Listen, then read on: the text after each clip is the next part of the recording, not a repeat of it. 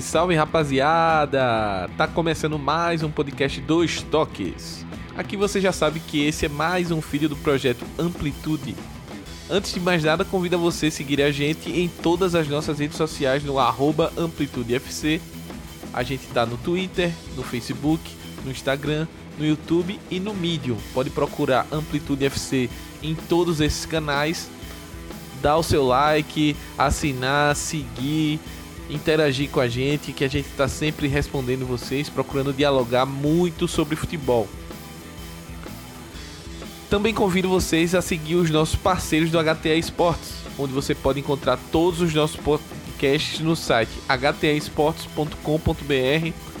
Lá você encontra o La Plantilha, lá você encontra o de primeira, lá você encontra é, o Banho de Cuia e lá você encontra o Dois Toques. Esse programa aqui você também pode acessar pelo site do HTA Esportes. E hoje a pauta do Dois Toques vai até a Europa, galera a gente vai falar um pouquinho sobre a reta final da mais recente competição criada pela UEFA, a Nations League. A Nations League chegou ao seu Final Four, que será disputado no início de junho em Portugal, e o objetivo da UEFA é se firmar, é firmar a competição como uma grande competição mais uma do calendário europeu e do calendário de futebol de seleções. As semifinais acontecem na próxima quarta e quinta-feira, enquanto a disputa do terceiro lugar e a finalíssima serão disputadas no domingo, dia 9 de junho. Mas como chegarão as quatro seleções classificadas para a decisão do torneio? É para isso que a gente veio aqui no Dois Toques, mas eu não vim sozinho, galera. Eu, Smack Neto, só venho de galera. E aí o que é que acontece? Convidamos quatro analistas feras demais para falar e para explicar como jogam Portugal, Suíça, Holanda e Inglaterra, para você que vai chegar agora entender um pouquinho do contexto destas quatro seleções que brigam pelo título da Nations League, da primeira edição da Nations League. Então, simbora conferir?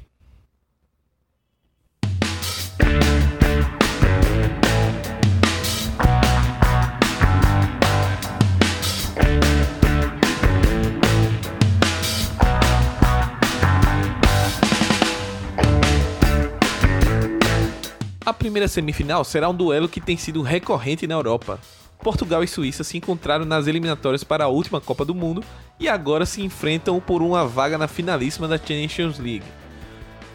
Para falar sobre os donos da casa, convidamos o português mais querido do Brasil, Antônio Duarte, que é analista lá do Future FC, e ele vai nos contar como chegarão os comandados de Fernando Santos e atuais campeões da Europa. Fala Duarte, como é que chega Portugal para essa Nations League Final Four? Primeiramente, muito obrigado pelo convite. Uh, já tinha sido citado em alguns programas, mas é a primeira vez que cá estou, de facto. Uh, e hoje vim falar daquilo que pode ser Portugal na, na, Liga das Nações e também perspectivar um pouco do futuro da seleção portuguesa. Uh, Portugal, neste momento, vive uma fase de transição, portanto, está num processo de, de renovação de jogadores. Isto porque pegando na equipa que venceu o Euro 2016, a média de idade naquela altura já era relativamente avançada e, e, muitos desses jogadores já estão a dar as últimas cartadas. Alguns já dispensaram a seleção e, e em casos específicos até já terminaram a carreira.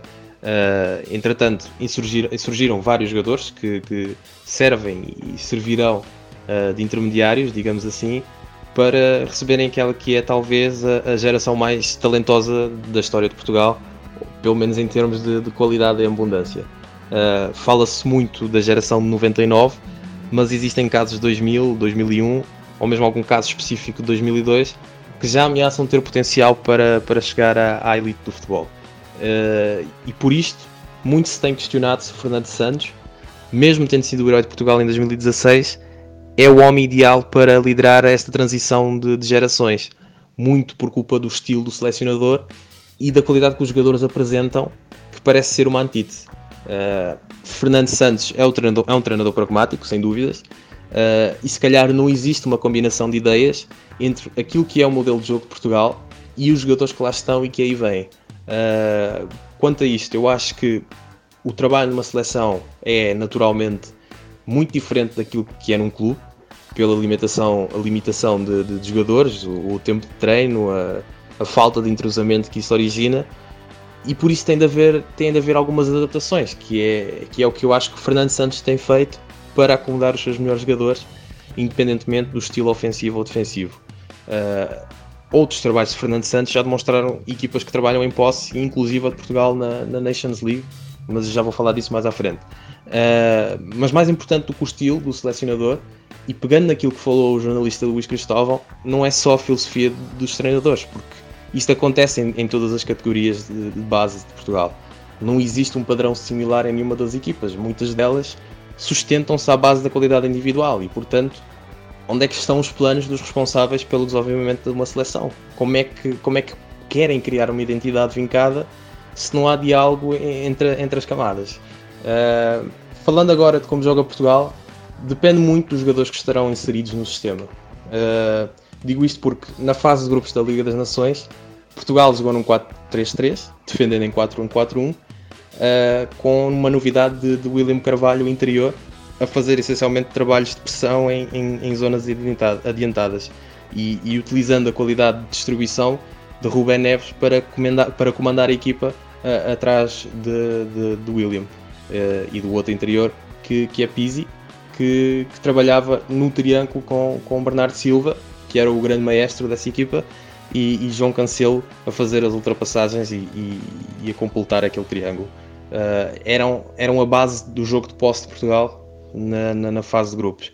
E, depois tinha o André Silva a oferecer apoios frontais e, abrindo espaço às infiltrações em diagonal, hora do Rafa, hora do Bruma, dependendo de quem jogava. Isto porque o CR7 estava ausente nessa altura. Só que na fase de qualificação para o Euro, e isto já em março de 2019, vimos um Portugal completamente diferente. Uh, e isto acontece porque, porque a seleção tem uma estrela maior, Cristiano Ronaldo, que, que impacta, obviamente, a forma como Portugal vai jogar. Uh, desde logo, descarta-se a hipótese de jogar a tempo inteiro em 4-3-3, porque Ronaldo não fecha o corredor jogando na faixa, pela, pela idade, pela, para preservar energia e depois aproveitar aquilo que ele tem melhor, uh, guardar-se para a fase ofensiva e decidir os jogos. Uh, e por isso vimos um sistema híbrido no primeiro jogo contra, contra a Ucrânia, uh, onde atacava em 4-3-3 e defendiam em 4-4-2 com o Moutinho recompondo a ala. Não correu bem o primeiro jogo, as dinâmicas não fluíram, desde logo, porque a ausência de Pizzi retirou alguma criatividade entre linhas e, e confundiu um pouco na hora de equilibrar a equipa. Uh, e no segundo jogo foi muito mais físico, porque era contra a Sérvia, um adversário que se, que se pauta muito pelo físico, e Fernando Santos achou por bem ter Danilo e William e abdicar completamente de Neves e de Pizzi uh, etc., tendo um jogo mais direto e concentrado em cruzamentos para Cristiano Ronaldo e, e Diego Souza, que foram completamente abafados pelas, pelas torres sérvias. Uh, a questão aqui é que é natural que quando o CR7 está em campo, a equipa procura servir o, o melhor finalizador do mundo e isso não há, não, há, não há volta a dar. O, o jogo tem que girar à sua volta e potenciar aquilo que ele tem de melhor, ponto final. Só que não tem sido fácil conseguir colocar todas as peças a funcionar. E, e, e não é que Cristiano Ronaldo seja o problema, bem pelo contrário, ele é a solução. Mas, mas Fernando Santos não tem conseguido encontrar a, simbiose perfeita entre aquilo que é aquilo que ele tem em mãos, uma equipa com jogadores para jogarem em posse, e aproveitar a, a destreza de, de, de Ronaldo. Uh, resta saber o que Fernando Santos vai trazer para a Final Four. Não há André Silva, que, que é o parceiro ideal para fazer dupla com, com Cristiano Ronaldo, em termos de, de abrir espaços e oferecer apoios para Cristiano depois pisar na área. Uh, e por isso, das duas, uma. Ou joga Diego Souza e Portugal volta a ser mais físico, logo mais direto e vertical e, e menos criativo, sobrevivendo mais à base de cruzamentos para ter para, para aproveitar as qualidades de Cristiano Ronaldo e Diego Souza em jogo aéreo, ou joga João Félix, que na ausência de André Silva é, é aquilo que Cristiano Ronaldo mais precisa para marcar diferenças, porque é o que se aproxima um pouco mais da, das funções que André Silva tem uh, como novo.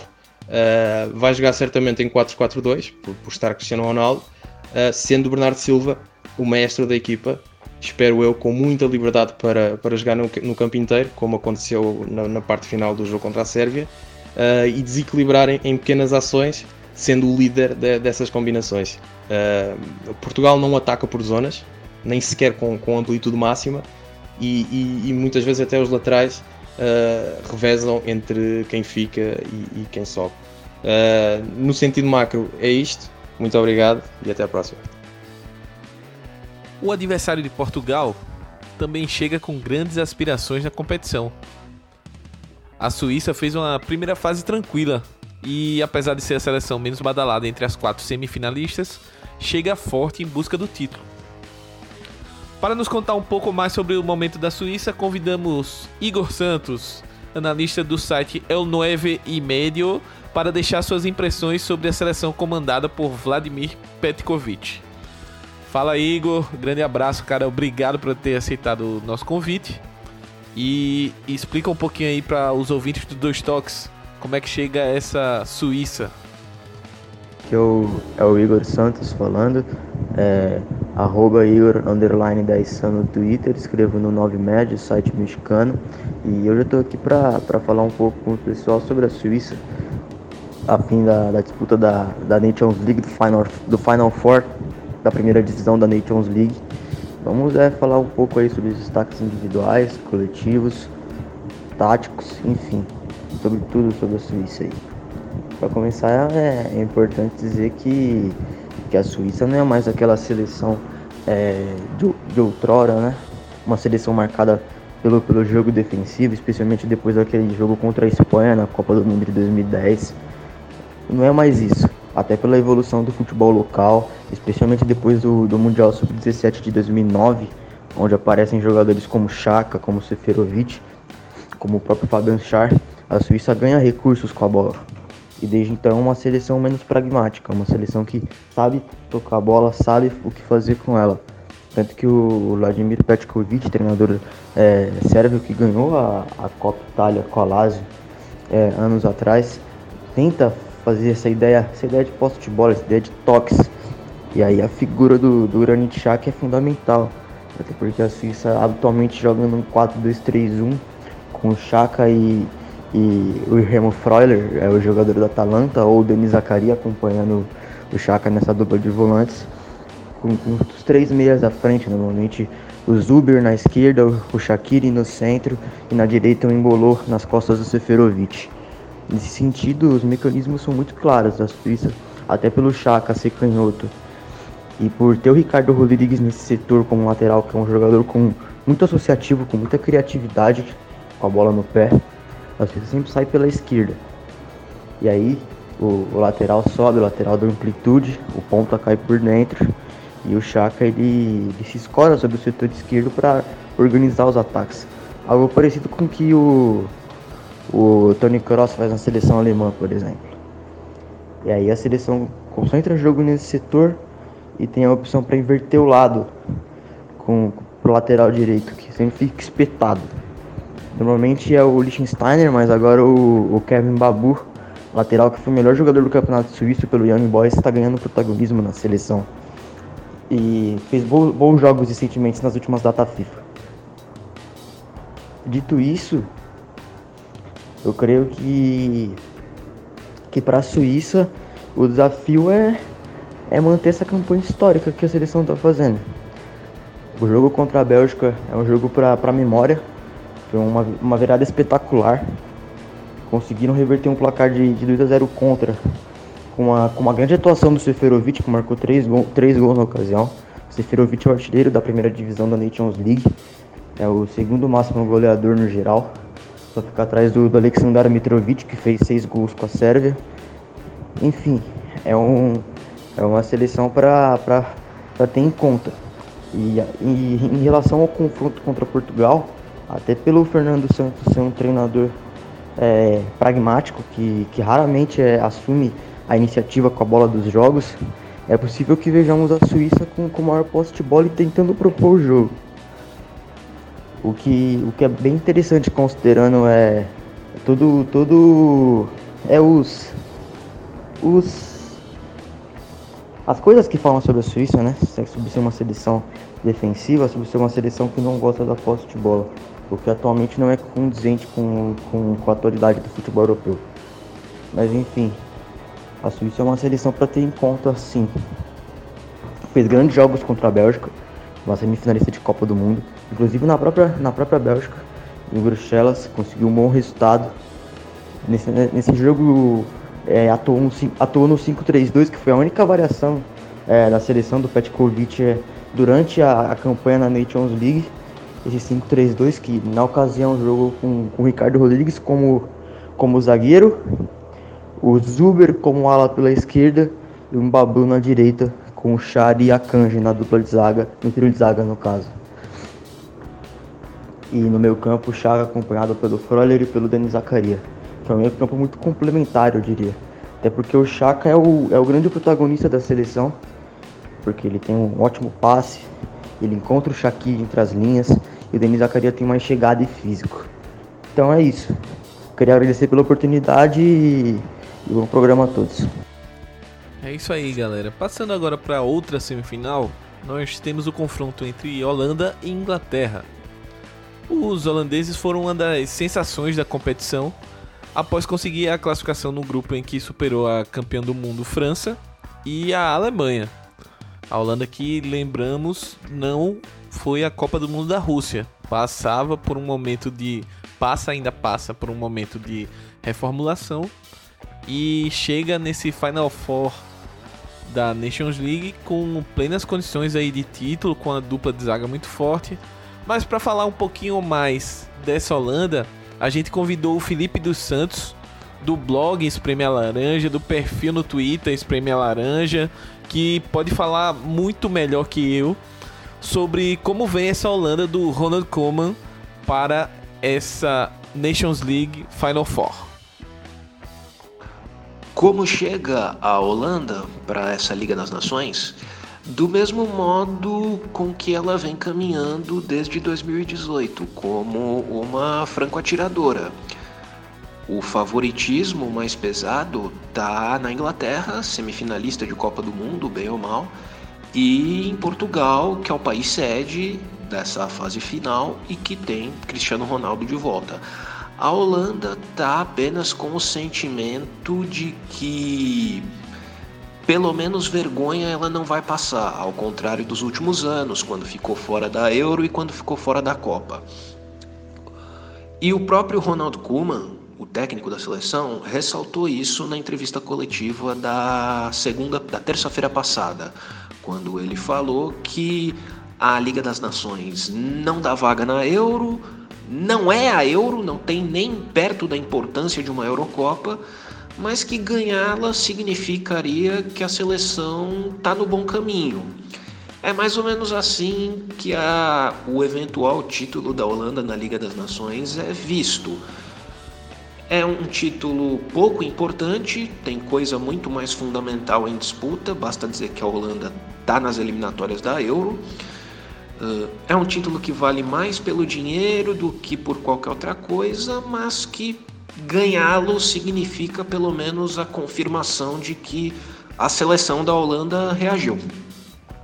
E como joga a seleção da Holanda?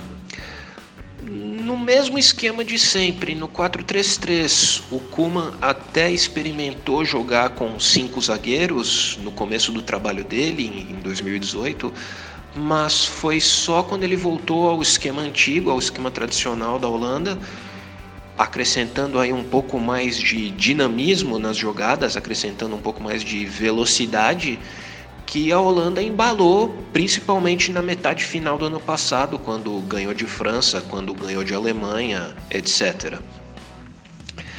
Então, não, não há muitos mistérios em relação a isso, assim como não há muitos mistérios em relação aos destaques da seleção, que, ao contrário de outros tempos, estão mais na defesa do que no ataque. Já se fala muito isso, mas vale repetir. Van Dijk e Delict provavelmente são a melhor dupla de zaga da Europa no momento.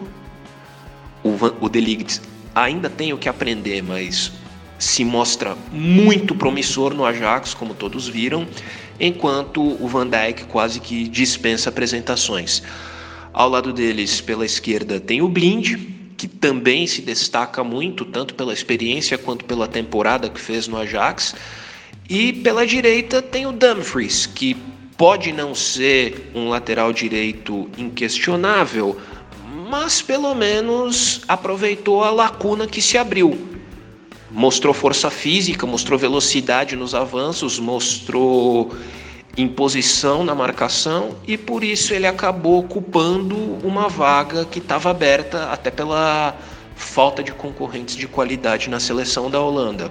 Quem sabe agora até o Dumfries tenha um pouco mais de concorrência com a convocação do Hatteboer, que fez boa temporada na Atalanta. E no gol, a Holanda tem um, um arqueiro, um goleiro que é confiável, mas não é, porque está cada vez mais claro para todo mundo que o Silesen é o melhor goleiro que a Holanda tem à disposição atualmente. Porém, por melhor que ele seja, ele tem pouco ritmo de jogo no Barcelona. Até por isso ele quer sair do clube da Catalunha, para ter um pouco mais de ritmo, para ser o titular em outra equipe. Ainda assim, pela experiência que ele já tem como titular de Copa do Mundo em 2014, como o goleiro que melhor se apresentou mais recentemente, ele continua com a vaga no gol da Holanda. É até engraçado falar do Silesen, porque quando aconteceu o que aconteceu nas quartas de final da Copa de 2014, naquele jogo contra a Costa Rica em Salvador, quando ele dá a vaga ao Cru no último minuto da prorrogação para que o Cru dispute a decisão por pênaltis e nela o Cru defende duas cobranças dos costarriquenhos e leva a Holanda às semifinais, muita gente pensou que aquilo era um ponto de virada na carreira dos dois. O Cru subiria até virar titular da seleção da Holanda e era justo imaginar isso, até porque ele vinha bem no Newcastle. E o Silesen provavelmente iria para um período de baixa na carreira, porque tinha ficado provado que ele não atraía muita confiança, até pelo fato de não ter defendido nenhuma cobrança da Argentina na outra disputa de pênaltis que a Holanda teve na Copa de 2014 e nas semifinais. Porém, cinco anos depois, dá pra gente dizer que ocorreu exatamente o contrário, né? O Silesen se fortaleceu, voltou a jogar bem enquanto ficou no Ajax, até por isso atraiu a atenção do Barcelona, foi pro Barcelona e virou um reserva confiável para o Ter Stegen, não que o Silesen seja um goleiro excepcional, mas quando entrou também não decepcionou, agradou o, Barcel agradou o Barcelona. E o Cru, por lesões, por falta de forma, teve cinco anos acidentados na carreira. Foi emprestado ao Ajax, acabou perdendo espaço até pelo Onana, pela ascensão do Onana dentro do Ajax, teve que ser emprestado de novo para o AZ na Holanda, ficou lá cinco meses, voltou para o Newcastle, uh, não tinha mais como ficar lá, aí acabou indo para o Brighton, também não saiu muito a contento e só agora vem jogando no Norwich City da Inglaterra, que acabou de ser promovido à Premier League. Então é engraçado a gente notar isso, acabou dando-se exatamente, acabou se dando exatamente o contrário do que se imaginava no gol da seleção holandesa. O Silesen partiu de um momento de constrangimento para se fortalecer e se afirmar como goleiro titular da seleção. E o Cru, que era de quem todo mundo esperava que isso acontecesse, vem tendo muitas dificuldades e perdeu espaço na, nas convocações faz tempo para goleiros como o Zut do PSV, como o Bisotto do AZ Alkmaar, como o Vermeer do Feyenoord, como o Pad Groningen. Enfim, é curioso notar que a história, a sequência dos fatos se deu exatamente ao contrário do que as pessoas imaginavam. E vamos ao meio-campo da seleção da Holanda. Eis aí uma coisa na qual o Kuman vai ter que pensar na escalação para esses dois jogos decisivos da Liga das Nações. A semifinal e se a Holanda obviamente se classificar, a final. Porque a escalação do meio-campo da seleção estava mais ou menos fixa. Ele escalava o Derrum, o Derron, que era um volante que ao mesmo tempo que sabe marcar, sabe sair bem com a bola e provou isso como um dos destaques da boa campanha da Atalanta no campeonato italiano.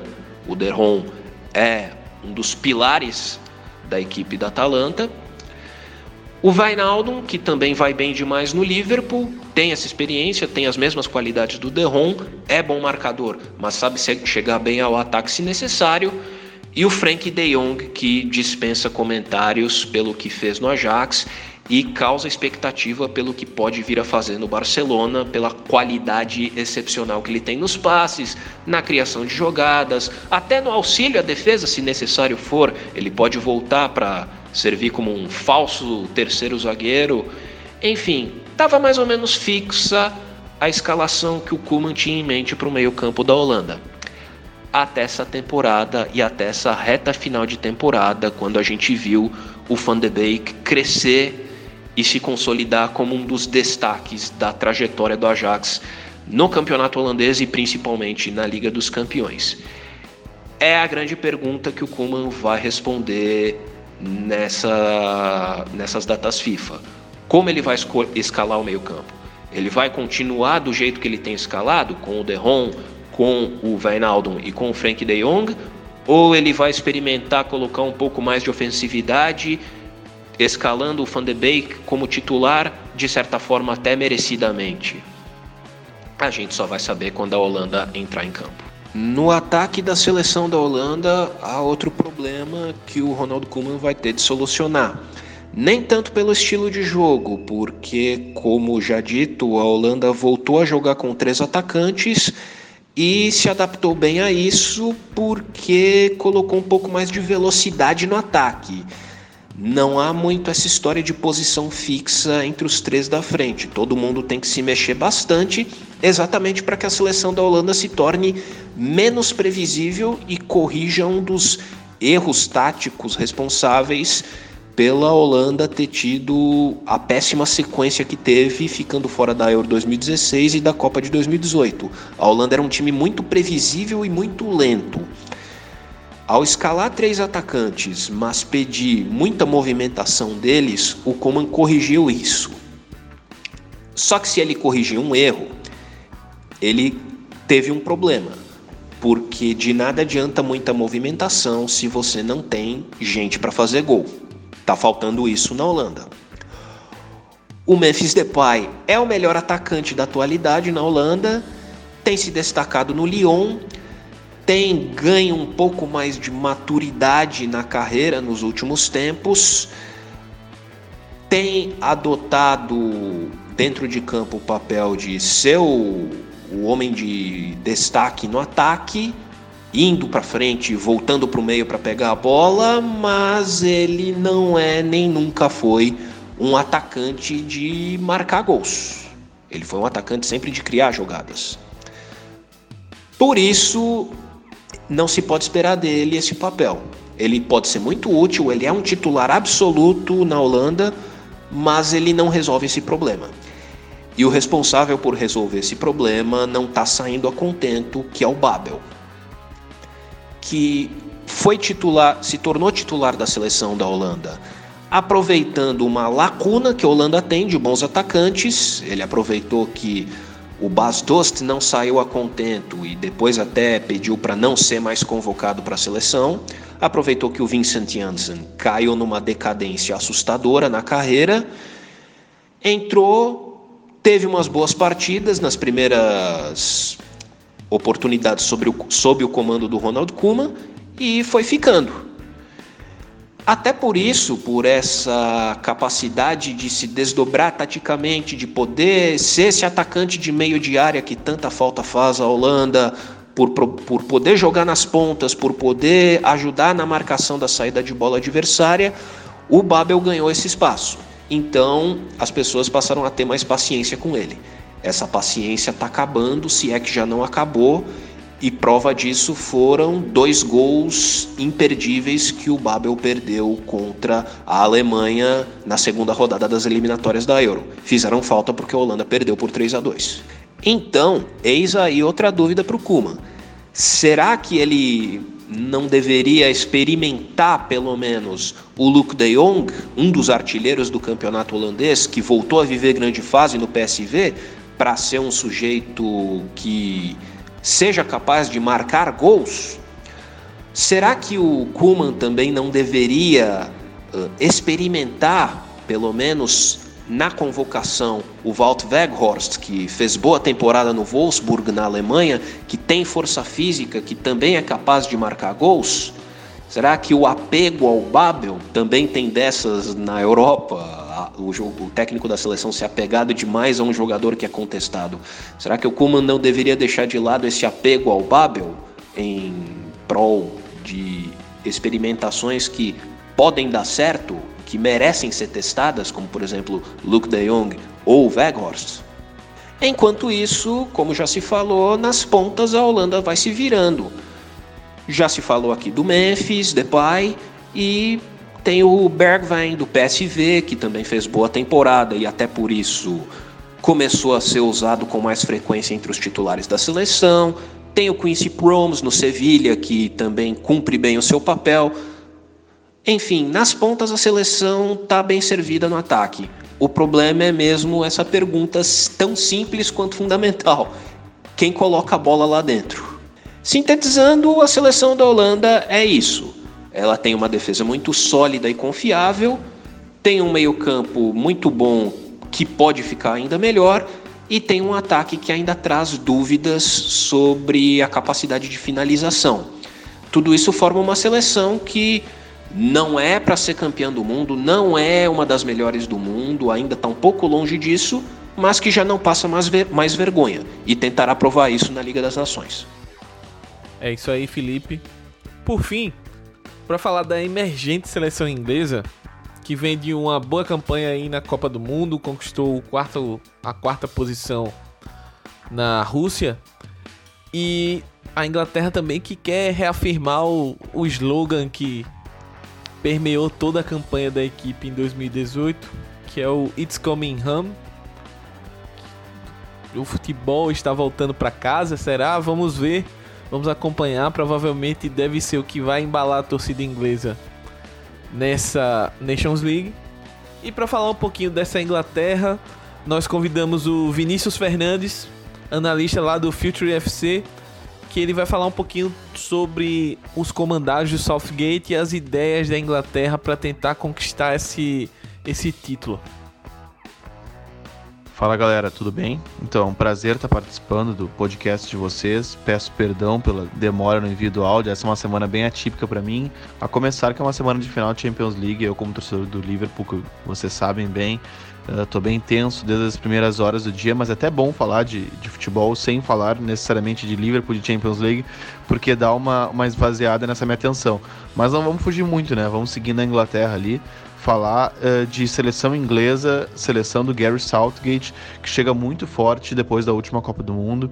O Southgate uh, optou por uma linha de cinco né, na, na, na preparação para a última Copa do Mundo e para a última Copa do Mundo.